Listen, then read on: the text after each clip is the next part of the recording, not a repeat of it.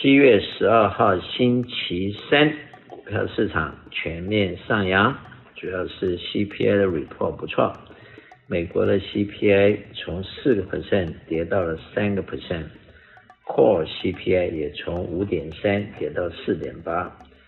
，CPI 到三 percent 应该算是挺不错的一个表现。不过 Core CPI 还是在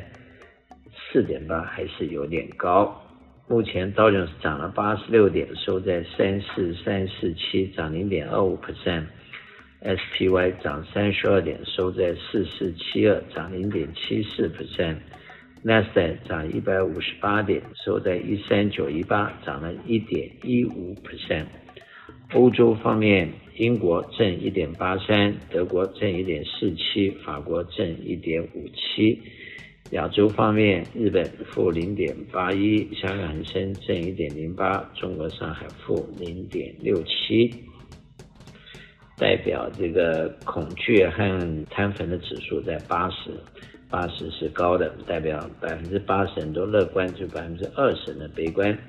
不过通常涨到八十以上就要小心，市场也有可能在这边做一个修正。当然也曾经有涨过九十或者更高的都有。美元指数下滑到一百点五八，一百点五八，美元兑人民币下滑到七点一七，前面几天曾经到七点二五，目前七点一七。美元兑日元一三八点四二，美元兑欧元零点九零。短期的利率三个月的在五点三八，六个月五点四七，一年五点三三，两年四点七五，五年四点零七。十年三点八六，三十年三点九五，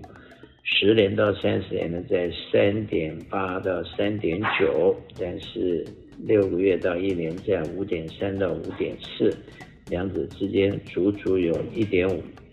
percent 的这个 gap，倒挂现象仍然非常的严重。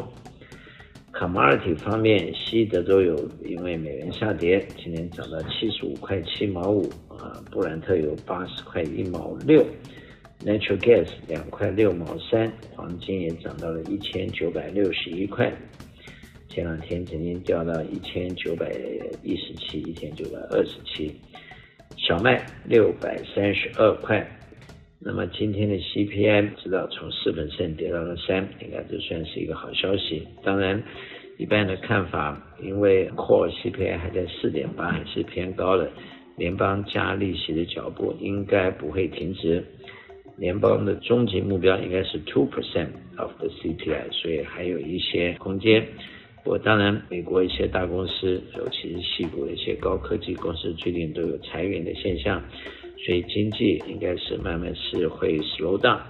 那么这也对 CPI 是有些好处的。加上这次财政部长耶伦去中国访问，是不是会把美国的关税逐步下降，或者是选择性的下降，应该对呃 CPI 的下降也是会有帮助的。